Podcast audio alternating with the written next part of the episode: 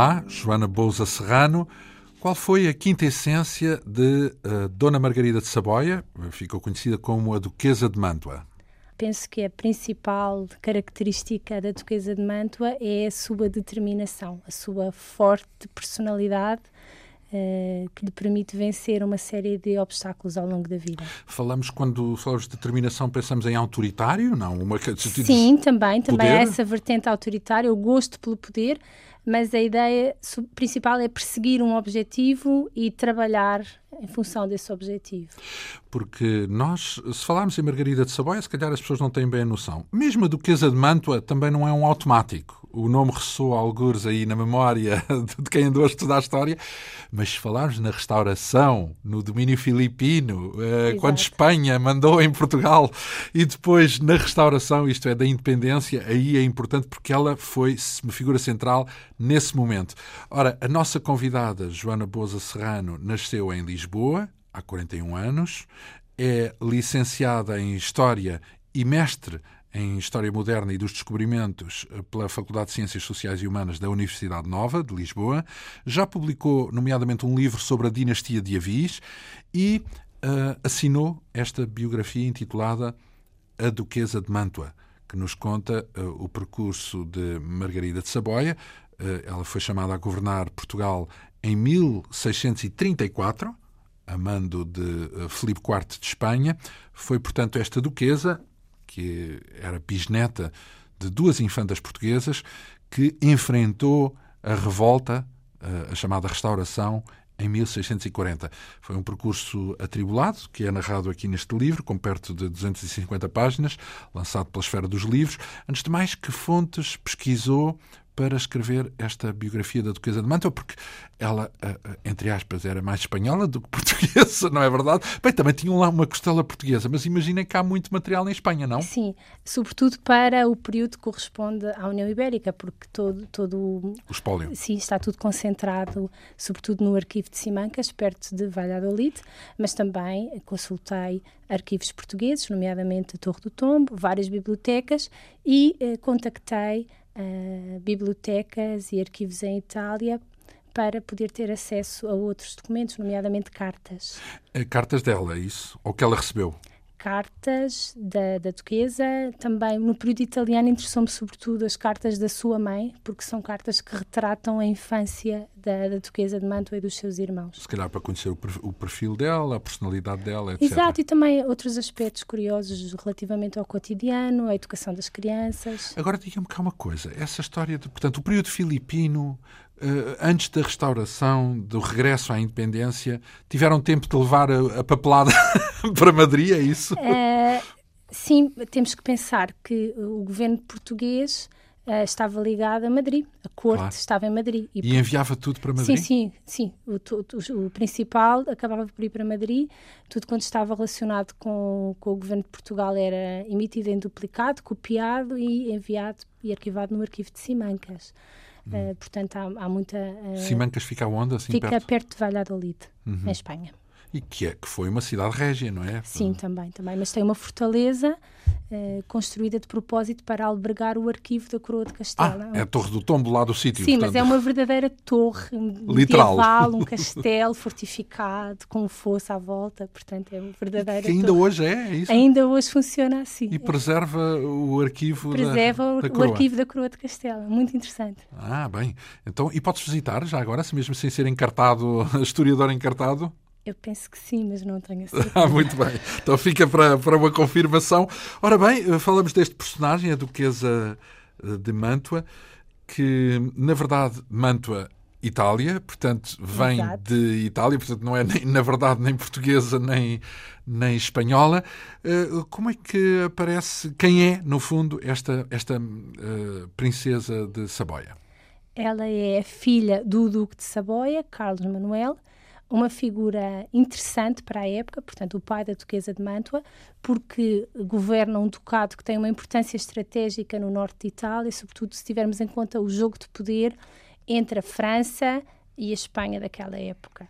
E também o Império dos Habsburgo. Norte significa Milão ou não? Uh, se, uh, o Milão Piemonte é? fica a leste de Milão. Sim, um pouco sim. a leste. Encostado a oeste, perdão. Fica Ah. a oeste de Milão. Portanto, encostado à França, encostado exato. Mantua é que fica a leste. Uhum. Mas estamos a falar então do norte de Itália, uma zona importante do ponto de vista estratégico e ahm, esse, precisamente devido à importância estratégica ah, e ao controle desses territórios, o todo-poderoso Filipe II de Espanha ah, negocia o casamento da sua filha mais nova com o Duque de Saboia. Portanto, a infanta de Espanha, Catarina Micaela, vai converter-se em Duquesa de Saboia e vai viver para Turim e dar à luz vários filhos, ah, sendo que ah, a primeira das raparigas é precisamente Margarida de Saboia, Margarida Princesa de Saboia. Ah, então é neta de Filipe. Exatamente, Segundo. é neta de Filipe II de Espanha, a primeira neta, sendo que já tinha três irmãos mais velhos e, portanto, é a primeira neta de Filipe II de Espanha. Esse Filipe II de Espanha, convém dizer, foi o homem que tomou conta disto eh, na- na era filipina. Era o, era o Filipe I de Portugal. é? Exatamente, eu, eu aqui no livro, por uma questão.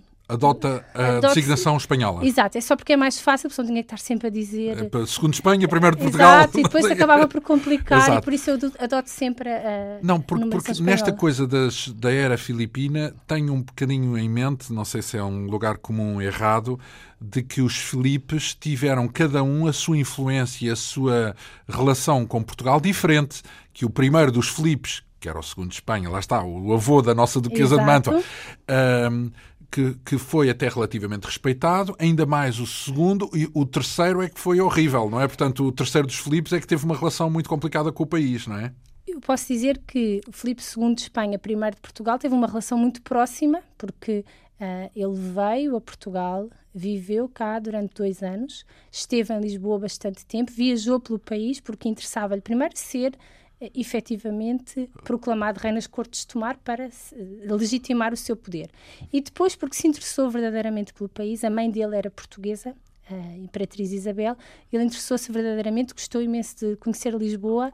As cartas dele às filhas, portanto, à mãe da Duquesa de Mantua, eh, descrevem eh, eh, o fascínio do rei por Lisboa. Ele diz que gostaria de ter a vista que tem do castelo de, de Lisboa, do, do Paço da Ribeira, em qualquer outro sítio do seu império. Eh, e eh, ele interessou-se verdadeiramente por Portugal, além de que, enquanto rei, era um rei que se interessava de uma forma geral por os ass- pelos assuntos do governo, não apenas de, de Portugal, mas de todos os seus Foi um, domínios. um bom monarca, portanto, num certo sentido, não é? Podemos dizer que era um rei consciencioso dos seus deveres e que procurou governar. Já o seu filho, Filipe III, segundo de Portugal, vai delegar o poder no, eh, no, no seu valido, exatamente, o Duque de Lerma. E o Filipe IV de Espanha, terceiro de Portugal, vai, vai também delegar o poder no Conde Duque de Olivares, um ministro todo-poderoso. E por isso acabam por ser reis que estão mais distanciados das tarefas governativas, eh, estão mais ligados, no caso do Filipe III, eh, à religiosidade, e no caso do Filipe IV, ele era, podemos dizer, um bom vivant, portanto, gostava de, E arte, nunca veio música. a Portugal também. Ele é? veio a Portugal enquanto príncipe herdeiro, em 1619. Mas não como monarca. Não como monarca, como príncipe herdeiro em 1619, a acompanhar o pai, precisamente. Ora bem, isso, pronto, isso é um contexto assim muito genérico, evidentemente, Exato. sobre os Filipes, eh, porque eh, mandaram nisto, entre aspas, aqui umas aspas, eh, durante 60 anos, não é? O que Exato. reza a história de 1580 até 1640, e o personagem que nos interessa, a Duquesa de Mantua, no fundo está conotado com a reta final desse período filipino, do período do domínio castelhano ou espanhol aqui em Portugal, porque ela era justamente neta de Filipe II de Espanha, primeiro de Portugal, portanto, neta do Filipe que tomou conta do país eh, eh, no início da era filipina. eh, e, mas não- essa relação ela era neta, depois, mas nasceu em Itália. O- Nasceu o, Itália. pai era italiano Exato. E hum, era bonita. é o que se diz. É o que diz também no seu livro, que era muito conhecida por ser extremamente bonita, é isso? Eh, não, nesse, nesse caso, eu, eu- quando eu ponho aí eh, essa citação. Que, A mais bonita do mundo. Isso é a mãe da, da princesa de Saboia a escrever ao pai, porque o pai não conheceu eh, a princesa quando ela nasceu. O pai estava eh, em guerra e a duquesa de Saboia, eh, que era a infanta de É Espanha... a mãe babada, portanto. Exatamente, e portanto eu tirei isso de uma carta. Ah, e ela diz: que a, mãe nossa Margarida pai. é a mais bonita do mundo. Exato, as cartas são muito interessantes. As cartas da, da Duquesa de, de Saboia, mãe da, da, da Princesa Margarida. Uh, ela e foi, tive acesso a essas cartas. Uh, são as cartas então de uma mulher que está uh, como regente de um ducado e que descreve todos os dias ao marido, às vezes mais do que uma vez por dia, uh, escreve cartas ao marido. E a primeira parte das cartas relata o, os assuntos de Estado, portanto, os assuntos de governo, governação. governação, visitas, a diploma, visitas de diplomatas, questões militares que ela própria era chamada a resolver, e depois, no final, tem sempre uma parte dedicada às notícias de casa. Então vai contando, por exemplo, ela escreve pelo seu próprio punho ao marido quando dá à luz esta princesa. Significa que o parto correu bem, foi relativamente fácil. Ela escreve ao marido a dizer que deu à luz uma menina.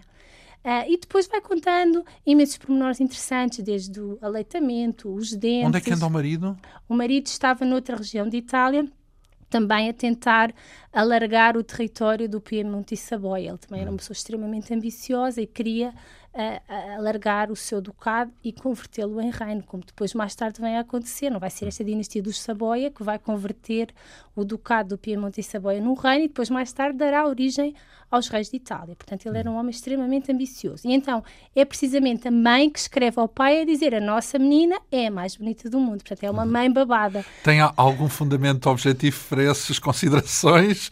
Ou seja, algum relato sobre a aparência da menina? Os relatos que temos podemos talvez basear-nos mais na arte. Há vários retratos pintados de, de, ah, da princesa na sua este, infância. Que está aqui Sim. na sua. Bem, não é bem na sua infância. Aqui ah, não, já, é... já é nas vésperas do casamento, já tinha 18 anos, mas há, há vários retratos de, de infância. Uh, podemos destacar talvez os olhos muito vivos, o aspecto determinado. Agora, dizer que era uma mulher muito bonita, talvez para os padrões de hoje, uh, talvez não seja, não sei. Uh, na altura, o príncipe casou com ela dizia. Não parece ser muito alegre.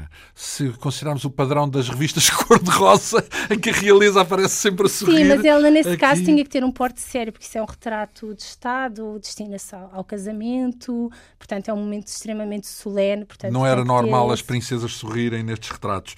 Então, uh, mas uh, eu também digo esta questão da, do sorriso, etc., porque aquilo que aparece narrado no seu livro, na biografia da Duquesa de Manto, é que teve uma infância feliz, portanto é suposto ter sido corrido bem. Sim, a infância, é, é, por aquilo que, que eu pude ler, das tais cartas da mãe e, e pelos retratos que, tive hipótese de, de contactar uhum. e de descobrir. E que estão neste livro e também. Que estão também no livro. Mostram uma família muito grande e animada, portanto, a mãe tinha mais ou menos um filho por ano, portanto, às tantas já eram nove irmãos, todos pequeninos, uns mais velhos, outros mais novos.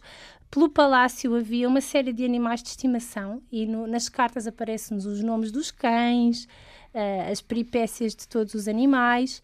Uh, e depois também vai contando também uh, os passeios que dão, as brincadeiras no jardim, as brincadeiras uh, no palácio, nos dias de chuva, os jogos que fazem, e por isso a ideia que dá é que ela realmente teve uma infância muito feliz, na companhia de muitos irmãos, um ambiente muito alegre. A infância é essa que vai ter um, um momento bastante dramático, que é a própria morte da mãe, porque a infanta uh, vai morrer com apenas 30 anos, no décimo parto, completamente esgotada do ponto de vista fisiológico. Quantos anos tinha a princesa? Tinha, uh, portanto, a mãe tinha 30, a filha tinha 8. Uhum. Mas isso não vai nunca apagar na, na memória desta princesa a memória da sua mãe. A mãe era uma infanta espanhola, orgulhosa da sua ascendência espanhola e vai sempre tentar cultivar nos filhos esse lado da Espanhol. ascendência espanhola, que no fundo, no fundo, se formos a ver, é, esta ligação à dinastia dos Habsburgos de Espanha e da Áustria era uma, era uma ligação mais ilustre do que a dos duques de Saboia em Itália. E, portanto, vai ser sempre. Até, até se diz que as, as princesas de Saboia foram educadas à espanhola, com governantes era espanholas. A costela dourada, vá. Exatamente. E vai sempre alimentar esta costela e este, esta relação com o avô. Uhum. Uh, com o tio. Mas ela conheceu o, o, avô? Não, mas eram relações alimentadas à distância. Eram os retratos que se trocavam, portanto, desde pequeninos, estes príncipes eram pintados. Havia um retratista na corte que pintava os quadros das crianças e enviava para Madrid. E era a forma que o avô e a tia e o tio tinham de conhecer os pequenos, netos, sobrinhos, etc. Uh, e depois trocavam-se cartas, não propriamente com, com o avô, porque o avô morreu quando ela ainda era muito pequenina, mas com o tio, Filipe III, e depois, mais tarde, correspondência com o primo Filipe IV, que é quem vai confiar-lhe a missão de governar o reino de Portugal. Uh, ela não conhece, conhece Filipe IV uh, ainda quando está em, em, em Saboia? Não, só o conhece quando passa por Madrid a caminho de Lisboa, já nas vésperas de assumir o governo de Portugal. E já convidada, digamos assim. Já para... convidada. Aliás, quando ela vai para, quando vai de Itália para Espanha, já vai com essa incumbência. Ora bem, mas vamos andar um bocadinho para trás, porque ela, entretanto, casa e torna-se duquesa de Manta, não é verdade? Exatamente, exatamente. Então, eh, antes de mais, era, fazia parte da tal estratégia de Saboia para tentar alargar o seu domínio, é isso? Sim, fazia parte e uma das tentativas do pai uh, precisamente com o apoio da diplomacia espanhola, teria sido casá-la com o imperador. Uh, que era já um homem de alguma idade. Imperador do falamos... Império Austro-Húngaro. Sim era um homem já de alguma idade. Quem era, já agora? Era o Imperador Rodolfo, uhum. mas que não estava interessado em casar, ele, aliás, nunca casou, e, e, de certo modo podemos dizer que foi uma sorte para esta princesa, porque ele tinha mais de 37 anos do que ela. Portanto, teria sido muito difícil. Seria mesmo só política. Acontecia a muitas jovens serem obrigadas a esse tipo de casamentos, mas uh, o pai portanto, o Duque de Saboia, vendo que esse casamento nunca mais se resolve, vai optar por casá-la uh, com o príncipe de Mantua. E aí já é uma questão mais então do cenário italiano, a ideia de estabelecer ali um acordo, partilhas de territórios que interessavam aos dois ducados ali no norte de Itália e também procurar a concórdia uh, numa época de guerras e de desavenças. E então Margarida acaba por casar com o príncipe Francisco, que é pouco mais velho do que ela, e uh, a festa, a primeira parte do casamento acontece em Turim, na Catedral, onde está o uhum. Santo Sudário, portanto, uh, também com, com, com, essa importância simbólica. A Catedral de Turim, que era vizinha ao Palácio, estava ligada ao Palácio Ducal de Turim, e iniciam-se os grandes festejos em Turim. E depois a festa passa para Mantua, uhum. onde um, a princesa vai ser recebida em memoráveis festejos que ficaram marcados uh, pela composição de várias obras uh, por Monteverdi, que era o compositor da corte, e vai organizar festejos uh, para, propositadamente para este casamento, uhum. nomeadamente a ópera Ariane, que foi composta e pela primeira vez Uh, ouvida em público no casamento desta princesa. Só por causa disso, a Antena 2 agradece. agradece a iniciativa do senhor Duque de Saboia em casar a sua filha Exato. em Mantua. Portanto, é, é Portanto, também, é, acaba por ser um, um momento importante já valeu na, na história da música. É verdade, é verdade. E diz sempre os casamentos, o casamento dos príncipes. Fala-se nisso, mas no fundo era o casamento desta princesa e ela estava lá na primeira fila com todas as honras a ouvir aquele momento fantástico da, da história da música ali, aquele embrião Sim. da ópera. E é mesmo, é um embrião da ópera, exato. quando começam a surgir exato, as, exato. as óperas. Eh, e ainda por mais de Monteverdi, que foi eh, absolutamente genial. E falamos só, não apenas da, da, ópera, portanto, da música e das artes cênicas, mas Mantua era também um centro artístico importantíssimo, portanto, os duques de Mantua eram importantes mecenas e sempre se tinham rodeado dos principais artistas do, do, do, Renascimento, quer fosse do Renascimento italiano, quer até do Renascimento flamengo, e, portanto, o Palácio de Mantua era dos mais belos e mais ricos de Itália. Uhum. A, a, duquesa, a, princesa, melhor dizendo, passou a duquesa. Passou portanto... a duquesa pela morte do sogro. Uhum. Uh, portanto, o marido converte-se em duque de Mantua e Margarida converte-se em duquesa, mas a vida sofre uma reviravolta muito rápida e em poucos meses. Ou seja, nós temos Margarida, duquesa de Mantua, na primavera, temos festas, eh, assim que foi possível. Ah, foi pouco depois do casamento, então? Não, foi, foi dois anos, sim, foi pouco depois. Sim. Mas era, era, um jovem casal, tinham uh, dois filhos, uma filha bebê, um filho, um filho mais novo ainda, uh, e de repente há uma série de acontecimentos dramáticos, uma sucessão de acontecimentos tais dramáticos, como? tais como uh, cheias, que vão hum. destruir parte da cidade, mas o principal foi uma epidemia que vai provocar a morte do filho, primeiro, que era o herdeiro, era um, era, um, era um bebê, mas era o herdeiro, e do próprio marido.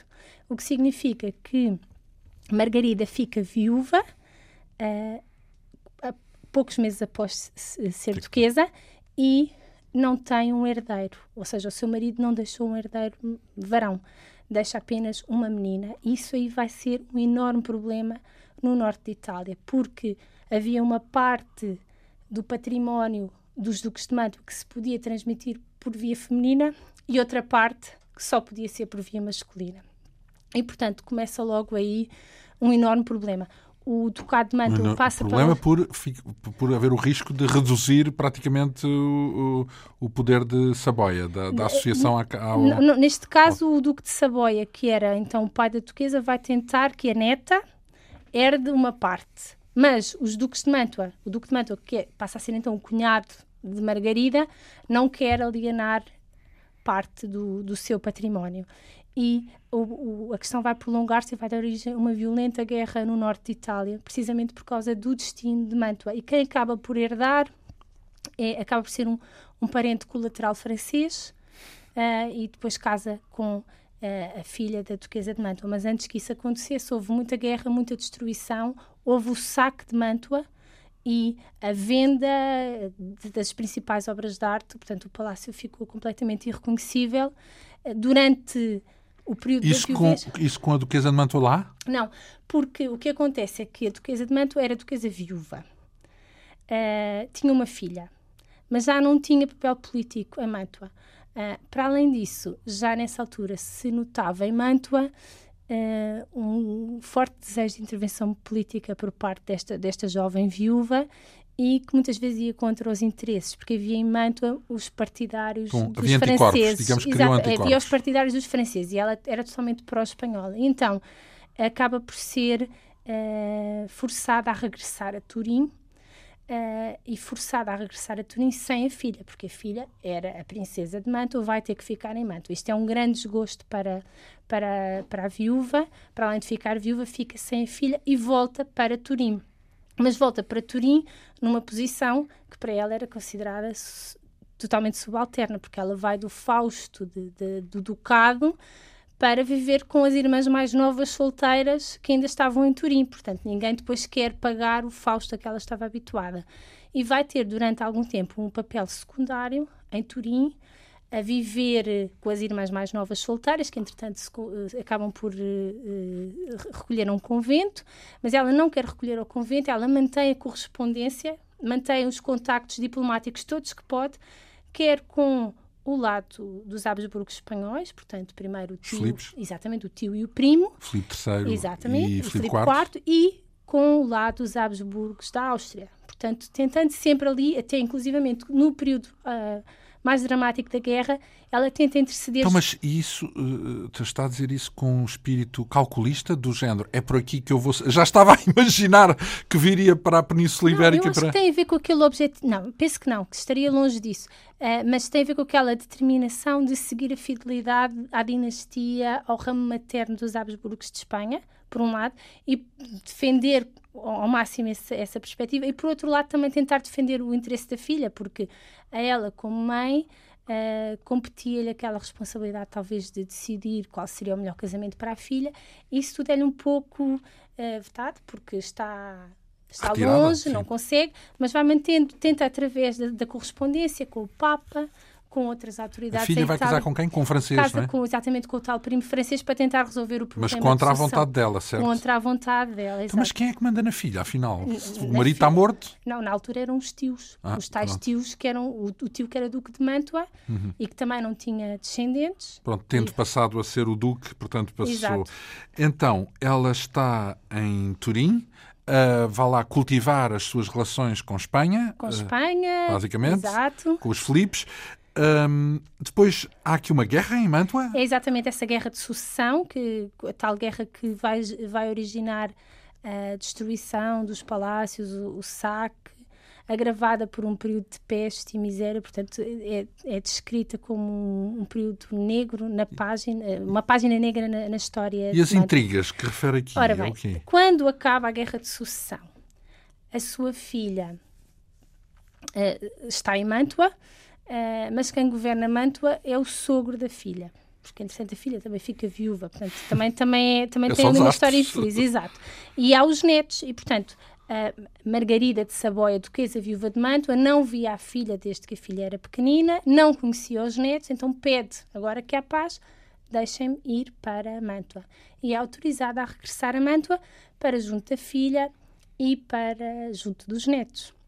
Só que vai tentar, uma vez mais, ter aquele papel político de puxar para o lado da monarquia hispânica, para o lado dos Habsburgos, e isso vai ser extremamente mal visto pelos franceses, porque lá está, o Duque de Mantua, o novo Duque de Mantua, era francês. E vai queixar-se ao rei de França que esta senhora andava a intrigar. a intrigar junto da filha e que isso podia comprometer a paz que tinha sido tão difícil de alcançar. E então vai receber uma ordem direta, uma carta do rei de França a expulsá-la de Mantua. E ela vai ser obrigada a sair de Mantua e vai refugiar-se nos territórios da monarquia hispânica no norte de Itália, que era o Ducado de Milão. E no Ducado de Milão, vão tentar, por todos os meios, obrigá-la a regressar a Turim. Mas ela não queria regressar a Turim, não queria regressar a uma posição subalterna. Que... Ah, sim. E por outra razão, é que entretanto o irmão era agora o Duque de Mantua, já não era o pai, e a cunhada era francesa.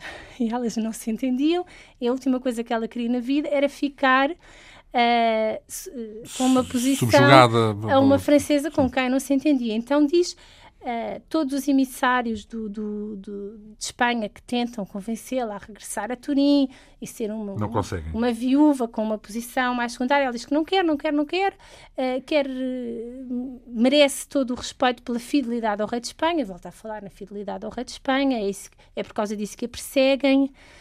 Toda, toda, toda, todas as cartas que eu li ela escreve para a Espanha, escreve para o rei, escreve para o ministro do rei, que era o conde Duque de Olivares. Andam a fazer isto e aquilo por gostar Sim, de vossas exatamente, excelências, eu não mereço, fiel. eu não mereço. E então, uh, precisamente nessa altura em que as cartas são discutidas no Conselho de Estado em Madrid, porque isto era um assunto de Estado, estamos a falar de uma princesa com sangue espanhol, não podia ser deixada de qualquer maneira, era um problema para os espanhóis ela estar ali no Ducado de Milão.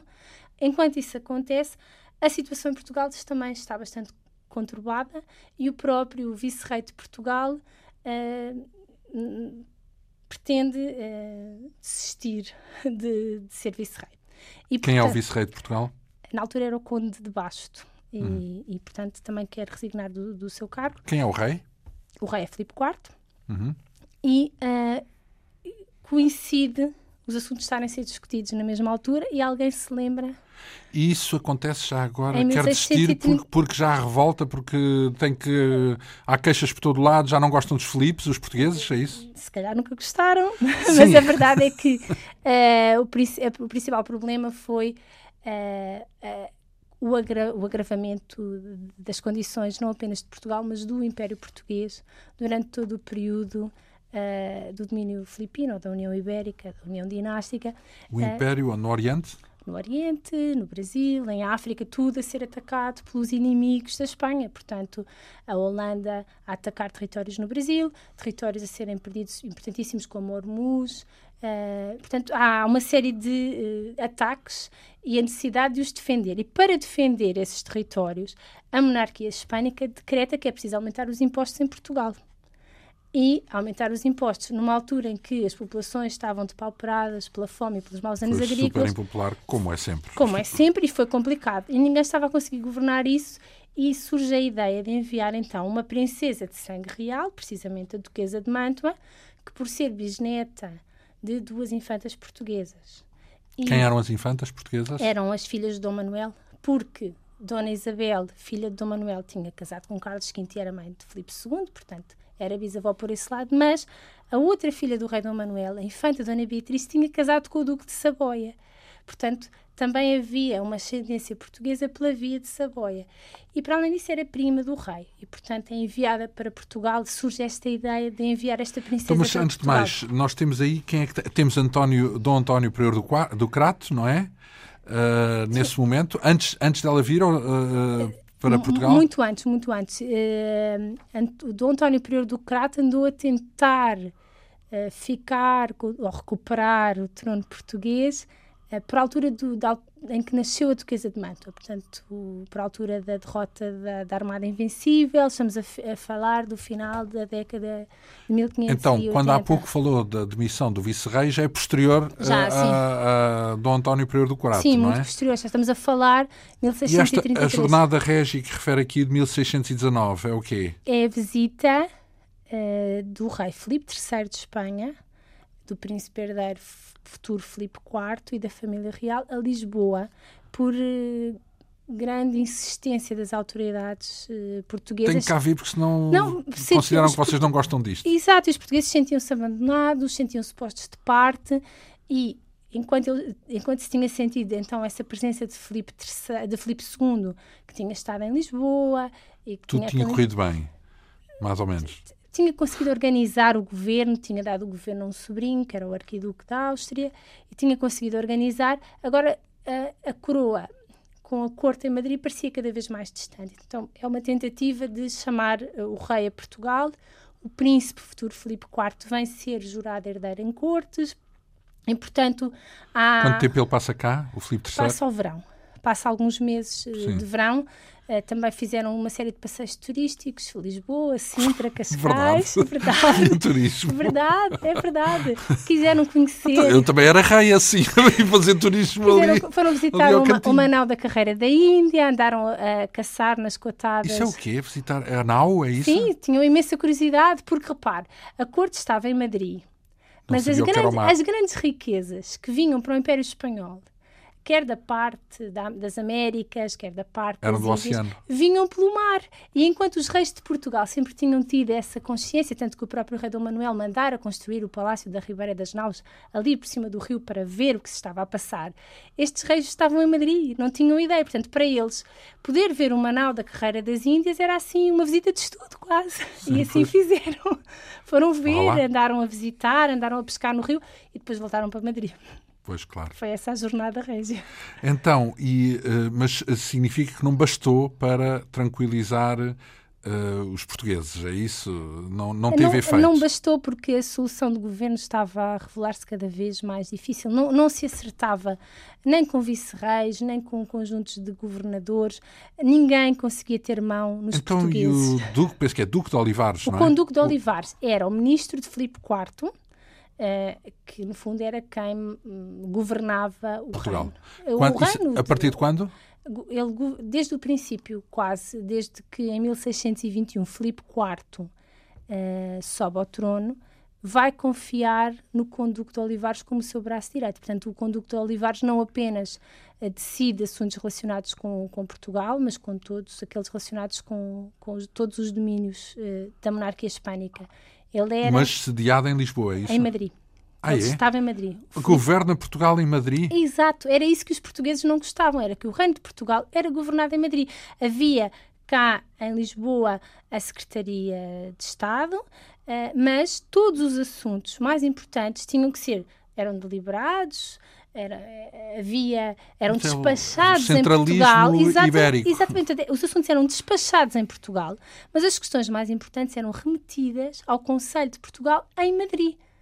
Uhum. E, portanto, tudo isto era, acabava por ser orquestrado então, mas, por pessoas da confiança do Conducto Olivares. Então, mas quando a Duquesa de Mantua vem, quem, quem é, o, é Filipe IV que diz tu vais para Portugal, Exato. É mas já, já, é com o intuito de colmatar esse problema com o Conduque de Olivares? Não, não, porque ele, o Filipe IV eh, confiava plenamente no Conduque de Olivares. Então, porquê é que ela vem? Por, qual, qual é o intuito? Convidam-na para quê? Convidam-na para tentar pôr ordem em Portugal.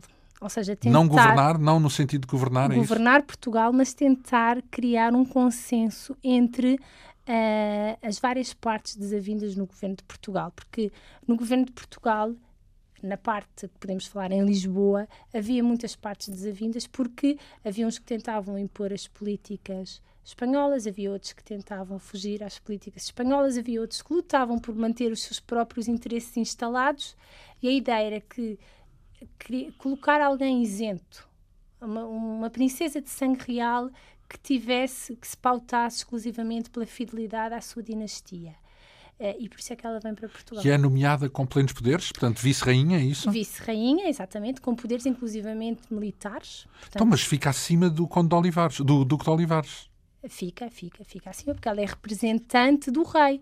E depois é isso que o grande problema da Duquesa de Manto é que ela tem esses poderes na teoria, mas depois, na prática, vai deparar-se com imensas forças de bloqueio, com os tais interesses instalados, com. Uh, que é que são interesses instalados? Estamos a falar de, de, pessoas que estavam em Portugal, que dominavam certos cargos e que não querem que. Uh, Alguém intervenha. Exatamente. Não querem alterar uh, a distribuição de poderes, não querem alterar uh, a organização e o funcionamento das instituições e, sobretudo, há aquela questão dos impostos, obrigar então a, a que a que se cobrassem os impostos para poder financiar as armadas que iriam socorrer. Nessa altura, o, grande objetivo da Duquesa de Manto era cobrar uh, impostos para que se pudesse uh, fornecer uma armada de socorro do Pernambuco que era a zona que Para estava... ir para o Brasil, é isso? Exatamente. Portanto, é uma, a responsabilidade principal que lhe é atribuída. Então, mas isso até nem se pode considerar que fosse uma coisa espanhola, era mais uma coisa do interesse português, não? Sim, só que o que tinha ficado definido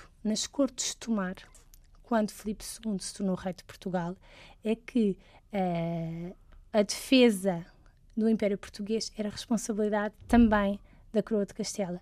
E por isso é que os portugueses não queriam ser mais envolvidos quem, che quem chega à conclusão de que cada um dos reinos da monarquia hispânica, estamos a falar de toda a Península Ibérica e de, de, de, outros territórios espalhados pela Europa, quem toma a decisão de que esses territórios também têm que contribuir e tem, que tem que haver essa tal cada vez maior centralização, que, chega, que tem essa ideia, é o, precisamente o Conde de Olivares o que o torna extremamente impopular para todos os que lutavam por uma certa autonomia, como é o caso, naturalmente, dos portugueses, que eram o reino então, habituado a ser qual independente. Qual era o ponto da Duquesa de Mantua sobre isso? A Duquesa de Mantua era cumprir cegamente as instruções do rei. É isso que ela tenta fazer. Então, mas, mas isso é mais autonomia ou menos autonomia? Neste caso, era menos autonomia porque então, obrigava. Mais então... de acordo com, com o Duque de Olivares. Sim, mas nós não podemos falar muito um, do rei como independente do Conde de Olivares, porque o rei está afastado do governo. Mas se o, o, o Olivares tomava as decisões, mas depois as cartas eram assinadas pelo rei. Estavam assinadas pelo mas rei. Mas acabava por ser a vontade dele. É, sim, ela sentia que tinha que cumprir porque eram instruções do rei. Uhum. Então, mas isso abria-lhe era um conflitos sérios em Portugal, certo? Exato, exato. Entre as o que é que é isto? A defesa do litoral e a falta de pão em Lisboa, que refere uh, aqui? São situações que, que eu descrevo relacionadas com uh, um eventual ataque dos franceses que se preparava às costas portuguesas, porque na, na guerra que depois mais tarde se vem chamar Guerra dos 30 Anos, entre uh, nas quais, na qual estavam envolvidas, nomeadamente a França e a Espanha, uh, Portugal é visto como um ponto vulnerável. E então Uh, prepara-se uma armada francesa para vir atacar Portugal mesmo. E a Duquesa é responsável por organizar a defesa do litoral, as Portanto, fortalezas. digamos que o reino ou até o império estava com montes de fissuras. Sim. Montes de problemas e, e tapar buracos em todo lado. E, e não estamos a falar só do, do, do Império Espanhol, mas também depois de, do, do, Brasil, do, próprio Império Português, exato. Sim. Portanto, eles não tinham mãos a medir, basicamente. E a falta de pão em Lisboa, já agora? É, não havia padeiros? Não havia era trigo, esse é que era o problema. Uhum. Na altura, pão é, é a designação que é dada ao cereal para, para fazer pão. Portanto, não havia trigo em Lisboa e é preciso tomar medidas. É não havia trigo? Não havia trigo por uma questão é, relacionada também com a guerra. É, Portugal não era autossuficiente na produção de trigo. E quem habitualmente fornecia aos portugueses eram uh, os holandeses, que eram grandes intermediários comerciais na época. Só que os holandeses estavam proibidos de fazer comércio com Portugal porque a Espanha estava em guerra com a Holanda. Resultado, os holandeses não podiam vir aos Digamos que nós, nós, recebemos a pior parte do, do, dos espanhóis. Ficámos impopulares no mundo inteiro Exato. por causa dos espanhóis. E o que depois a Duquesa de Manto vai ter que fazer vai ser tentar eh, negociar com os holandeses, mesmo os holandeses que eram considerados protestantes e hereges e inimigos, mas eles tinham que trazer cereais para Portugal e, portanto, era preciso fechar um bocadinho os olhos essa questão, era preciso fazer, autorizar o contrabando e tentar, por exemplo, que uh, os navios que trouxessem o trigo para Lisboa pudessem levar de volta Salto de Setúbal. Portanto, tentar negociar com isso. Exato. Então, e, a, e, o povo? As revoltas populares? Porque é suposto eh, começar a haver um mau. Uh, As revoltas populares estão relacionadas com a tentativa de uh, implementar esses impostos e começam no Alentejo, com a população em fúria, a pegar fogo aos cartórios e uh, vai incendiar todo o país. Ai, mesmo revolucionário. Mesmo não, revolucionário, pegar ou seja, fogo. nas bases. Exato. E não necessariamente um senhor aqui e acolá. Não, não, não, não. Mesmo fogo nas ruas. Popular. Mesmo popular, revoltas, uh, e vai espalhar-se por todo o país. Um clima revolucionário. Completamente revolucionário, ao ponto de terem que vir tropas de Espanha para conseguir controlar a situação. Mas aqui estamos a falar de uma revolta popular. Os nobres, que depois, mais tarde, vão fazer a, a o primeiro a restauração, mantém-se à parte, porque os nobres não se querem misturar com o povo, nem, se, nem querem correr o risco que o poder caia na rua. Não é? Por isso, uh, temos, temos as autoridades a tentar debelar o, aquilo que se chamava o povo miúdo. Espontâneo, sim. Então, uh, depois uh, fala aqui em conflitos na corte, portanto, sim, porque depois, entretanto, isso abre uh, brechas, não é? Exatamente, entre, entre a Duquesa de Mantua, entre ministros espanhóis que são chamados para governar e que são, que são trazidos, vêm para Portugal com a Duquesa de Mantua com o intuito de tentar coordenar a atividade da Duquesa, mas ela não queria. Portanto, ela dizia que quem manda sou eu, não preciso que, que ninguém me explique o que é que eu tenho então para fazer. Então ela começa a ter má fama em, em Madrid, é isso? Não, não, desde o início, o conduto de Olivares, que não conhecia pessoalmente a Duquesa de Mantua, sabia que ela era uma princesa italiana muito fiel aos reis de Espanha, mas não conhecia, não sabia quem, eram, quem era esta senhora nem o que é que ela ia fazer. É? E ela disse era uma senhora no mundo governado por homens. O conduto de Olivares manda um primo uh, para Portugal uh, que é, no fundo, uh, quem vai, uh, supostamente, era o Marquês de La Puebla, que era supostamente ele que, quem devia dizer à Duquesa o que é que havia de fazer. Ah. Só que a Duquesa não quer. Não vai nem conversas. Não, não quer, recusa-se, isso aí causa logo também uma enorme dissidência também na corte, entre os que seguiam o Marquês de La Puebla, os que seguiam a Duquesa de Mantua, e depois uh, acaba por gerar uma série de conflitos. Então, mas vamos cá ver. Digamos que todas, em todo o lado há fissuras. Portanto, Exato. não é só um conflito do lado espanhol com o lado português, é mesmo dentro do lado espanhol também há... Dentro do lado espanhol e dentro do lado português, porque não podemos considerar que todos os portugueses que estavam em Portugal estavam eram nacionalistas que queriam a independência. Uh, muitos deles estavam a jogar exatamente os seus interesses e muitos, muitas vezes os seus interesses estavam relacionados com os interesses da monarquia hispânica. Era quem pagasse mais, diga Exato, aspas, não é? portanto não podemos dizer que todos os portugueses eram patriotas desejosos de pôr os espanhóis portanto, para... Estava muito, estava muito não, estava, dividido. Estava então, mas e, e, e, nessa relação de forças, quem é que ganha? Quem é que acaba por... Porque ela, pelos vistos, não, não impõe. Os, os que fazem a restauração, não é? Os que uh, acabam por conseguir a independência é que levam de vencida Sim, aproveitam nesse, a situação de instabilidade, não apenas em Portugal. Esta, antes de, já agora um parênteses, claro. esta missão improvável é o quê? Era precisamente esta tentativa de conseguir pacificar os ânimos em Portugal. Uh, que a Duquesa não vai conseguir. E, e, ela própria começa a pedir para sair, porque, porque quando a nomeiam para este cargo, uh, nomeiam-na por dois anos. E ela depois quer se ir embora, porque é, é uma senhora que. Portanto, nomearam-na em 34. Em 34 é? e seria por dois anos. Mas ela não consegue cumprir a missão, mas também não havia ninguém é, que se para, considerasse para a altura da missão. Ou pelo menos não, não se conseguiu encontrar uma solução. Então, isso deixando de ficar a duquesa enquanto não arranjavam alguém ou uma solução diferente ou uma organização diferente dos poderes com mais intervenção uh, de e Castela. quando é que aparece Dom João IV? Dom João IV é uma figura que esteve lá sempre. Portanto, ele era descendente, era neto de uma das candidatas ao trono. Porque Dom João IV vai ser a figura régia a seguir à restauração. Exato. Certo? Portanto, o Dom João IV, no fundo, os duques de Bragança sempre estiveram num segundo plano, retiraram-se para as, as, tais cortes na aldeia, uh, retiraram-se a partir do momento em que a avó de Dom João IV, Dona Catarina, duquesa de Bragança, deixa de lutar pelo trono, ou desiste de lutar pelo, pelo trono após a morte do cardeal Dom Henrique mas, no fundo, uh, sempre houve essa legitimidade conferida aos duques de Bragança relativamente ao trono de Portugal. O duque mantém uma posição secundária uh, até que os conjurados conseguem convencê-lo a assumir o trono. E a situação vai precipitar-se quando Os conju- Quem são, assim, no essencial, os conjurados? São, nobres? São nobres, são fidalgos portugueses eh, que Dão-se mal com a duquesa de Mantua? dão-se pessimamente com a duquesa porque a duquesa considerava-se superior a toda a gente e não vai respeitar eh, algumas proce- procedências relativas eh, a modos de tratamento, eh, relativamente aos fidalgos portugueses e, portanto, todos achavam mais Ela dá-se importantes. mal com toda a gente, no fundo, porque Sim. ela dá-se mal com os nobres portugueses, mas também se dá mal com os olivares de, Sim, sim, de- em Madrid, não é? Exato, com- ela tinha uma personalidade extremamente altiva, queria que todos a venerassem como vice-rainha e os nobres portugueses tent- afastaram-se um pouco, tentaram manter-se à parte. Mas o problema dos nobres portugueses não era tanto com, com a duquesa de Mantua, é- era mais com, com o próprio governo eh, filipino de uma forma geral e queriam restaurar então, queriam um rei português. E vão começar a conspirar em, em segredo e vão encontrar como o momento mais oportuno para a intervenção quando lá está o tal, a tal União Ibérica, que também era composta por outras partes da Península Ibérica, começa a fraquejar na Catalunha. Ou seja, quando eh, começam as revoltas da Catalunha e eh, os portugueses são chamados a combater na Catalunha para Isso é restaurar demais. a Catalunha. Exato. Exato. Essa não.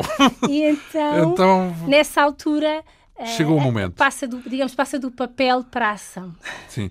Então, chegamos ao 1 de dezembro, certo? Exato. Portanto, que é quando os conjurados convencem o Dom João IV de que isto vai... Confe- Conversem Dom João IV a, a aceitar a coroa, mas o Dom João IV continua, está em Vila Viçosa.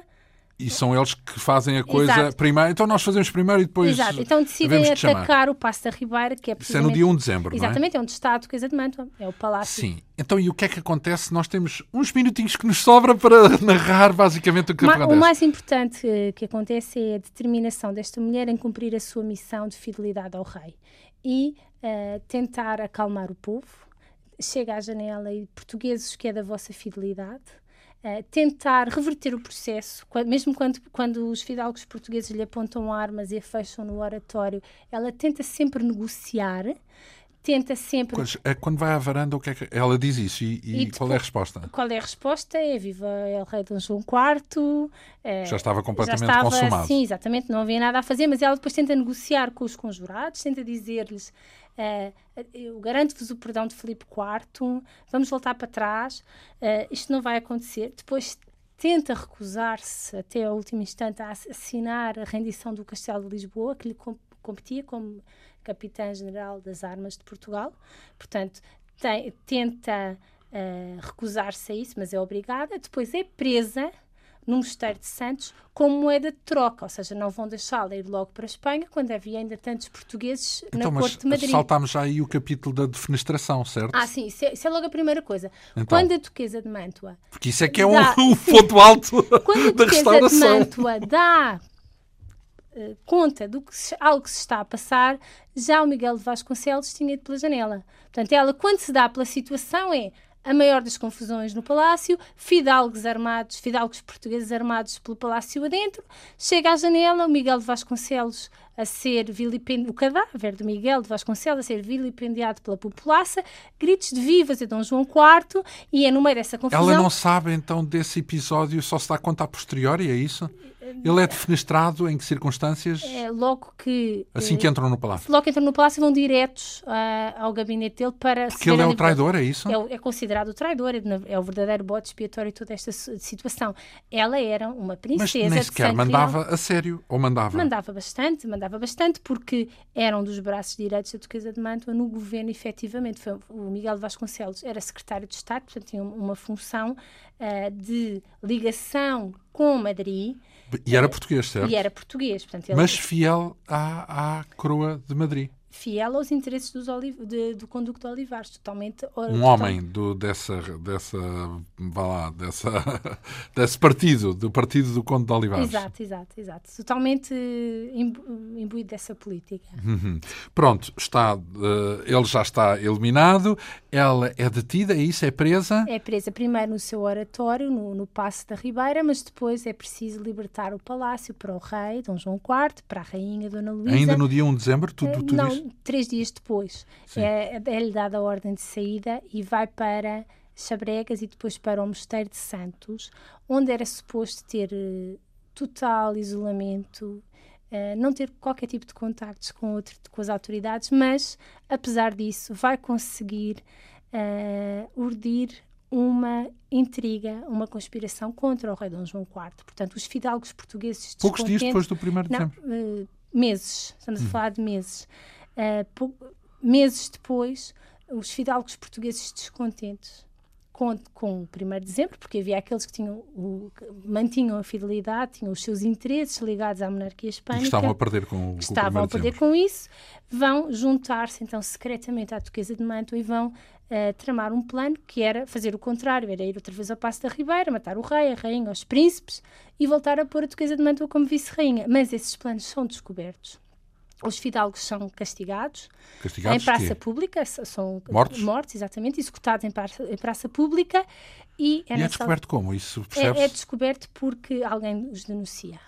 Alguém os denuncia, são denunciados. Uhum. Porque... Digamos que tem um traidor entre, entre eles são traidores e tem um traidor Exatamente. dentro dos traidores. São denunciados eh, e então nessa altura considera-se que a princesa, a duquesa de Mantua, é uma figura demasiado perigosa para manter em Portugal. Então, mas não havia, o, o que é que impedia, no meio dessas chacinas e de, de executarem a princesa para não terem conflitos com Castela? Era... Exato, porque ela era uma princesa de sangue régio, considerava-se que era uma pessoa que tinha um estatuto superior. O Miguel de Vasconcelos era, entre aspas, apenas um funcionário. Um funcionário. Estamos Sim. aqui a falar de uma princesa, seria quase Sim. um crime de lesa majestade matar uma princesa prima do rei, seria um seria um quase problema, impensável, sim. um desrespeito.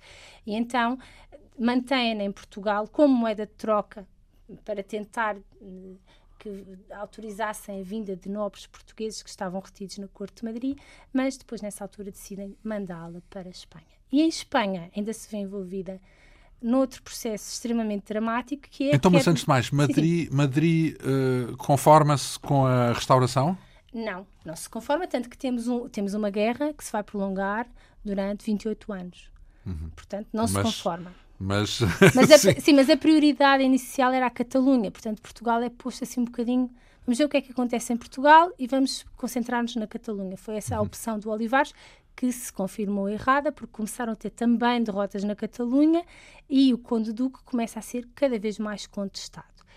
E o Conde Duque de Olivares não queria que a Duquesa de Mantua chegasse a Madrid porque sabia que ela ia incriminá-lo uhum. da perda de Portugal. E impede-a e criminal. Ah, sim.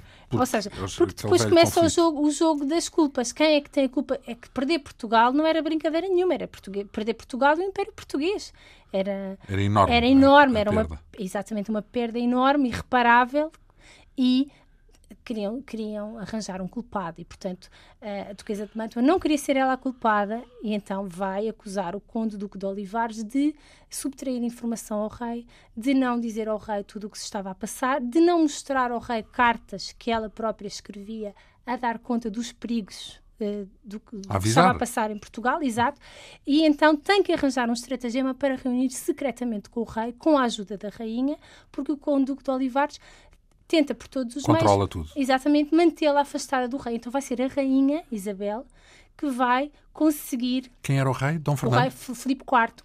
Ah, sim. Era casado com uma francesa, Isabel de Bourbon, e vai ser essa rainha que, em correspondência com a duquesa, consegue fazê-la entrar no palácio e reunir com o rei nos seus aposentos, exato. Então aí ela vai conseguir dizer ao rei e mostrar cartas. O teu problema é o Duque de Olivares. Claro que não, o único problema do Duque de Olivares não era a Duquesa de Manto, obviamente havia outros problemas, nomeadamente as derrotas na Catalunha. Uh, e o rei, então, já, o rei perde já, o poder nesse instante, é Perde isso? o poder exatamente no mesmo mês em que a Duquesa de Manto é autorizada a falar com o rei. Coincidência ou não, o que é um facto é que Uh, obviamente o, o, poder de Olivar já estava bastante uh, frágil por causa de todas as situações e todas as derrotas da Espanha, mas podemos dizer que a Duquesa de Mantua tem aqui um papel importante, é quase como que uma machadada final. E digamos que é a última uh, intervenção dela, do ponto de vista político, no percurso dela, certo? Ela sai vencedora nesta situação, portanto... Isso a perda em quanto? Em 1642, 43. Ela morre quando? Morre em 1655. Portanto, 13 anos depois. Exato. Então, mas esses últimos anos têm alguma relevância no percurso dela? Uh, aí vai, vai então ser obrigada a remeter-se finalmente a um papel secundário, vai ficar uh, residente no Mosteiro das Descalças Reais, que era o, o mosteiro mais importante para as, as damas da, da realeza e da nobreza. Era, era como se ficasse reformada de, das suas responsabilidades, mas com todas as honras que competiam uma princesa. Como quem diz, pelo menos a culpa não foi minha do que se passou. Exato. E depois mantém, e depois tem um papel importantíssimo na corte como figura da família real. Ela é assumida como uma pessoa da família real. Todos, todos os acontecimentos importantes da corte, casamentos, batizados, ela funerais, ela é uma pessoa porque tem uma relação antiga com o Filipe IV e, portanto, exatamente. Isso, ela, ela morre depois de Filipe IV, certo? Não, antes, antes de Filipe IV, certo? Morre antes de Filipe IV. Uh, tenta por todos os meios que a deixem regressar à Itália, pede sempre para a deixarem regressar à Itália, porque uh, queria, queria ir ver a filha, queria ir ver os netos e pede para Mas não há hipótese. Em Itália, Uh, era desaconselhada ainda o regresso desta princesa. Ela não deixou boa memória em Itália. Em Itália, com todos os problemas que havia ali entre os ducados de Mantua e de Saboia, ainda se considerava os, os embaixadores de Filipe IV que contactavam com as autoridades italianas, um então aconselhavam, não aconselhavam que ela voltasse. Só a deixaram voltar quando ela já era muito idosa, tão idosa para, obviamente, que já não era risco nenhum. Estamos é? a falar para os parâmetros da época, obviamente. Sim. Ela era uma mulher com 60 e muitos anos, para os parâmetros da época. Já estava. E, na, coitada, acaba, quarta idade. acaba por morrer em Espanha ainda, a caminho. Ah, Portanto, ah, não, não chegou a ir lá. Então, o que é que podemos dizer numa linha uh, desta figura? Porque a ideia que dá é que ela tentou o seu caminho, mas acabou, por uma razão ou por outra, por uh, uh, nunca conseguir aquilo que pretendia eu penso que ela esteve sempre rodeada de circunstâncias excepcionais uh, e teve sempre que lidar com problemas contrariedades e contrariedades e manteve, manteve, a morte, sim, as pragas, exato, as, uh, guerras, as, guerras, as revoluções. Uh, isso acaba sempre por condicionar o seu percurso. Hum. Mas mantém sempre aquela altivez, aquela determinação, aquele orgulho de ser uh, descendente do, do, do, do, rei de Espanha. Ela queria ser chamada infanta, não queria ser chamada princesa nem duquesa, queria ser chamada infanta, porque infanta era filha do rei de Espanha. Era isso que ela queria ser, era tratamento de infanta. Ora bem, um percurso e uma figura que está bem retratado neste livro, A Duquesa de Mantua, é assim que se designa esta obra que leva a assinatura da nossa convidada, a historiadora Joana Boza Serrano, a quem agradecemos bastante Obrigado. esta vinda aqui à, à Rádio Pública. Esta quinta essência teve a assistência técnica de Ana Almeida, produção, realização e apresentação de João Almeida. Obrigado pela atenção. Nós regressamos de hoje a oito dias. Obrigada.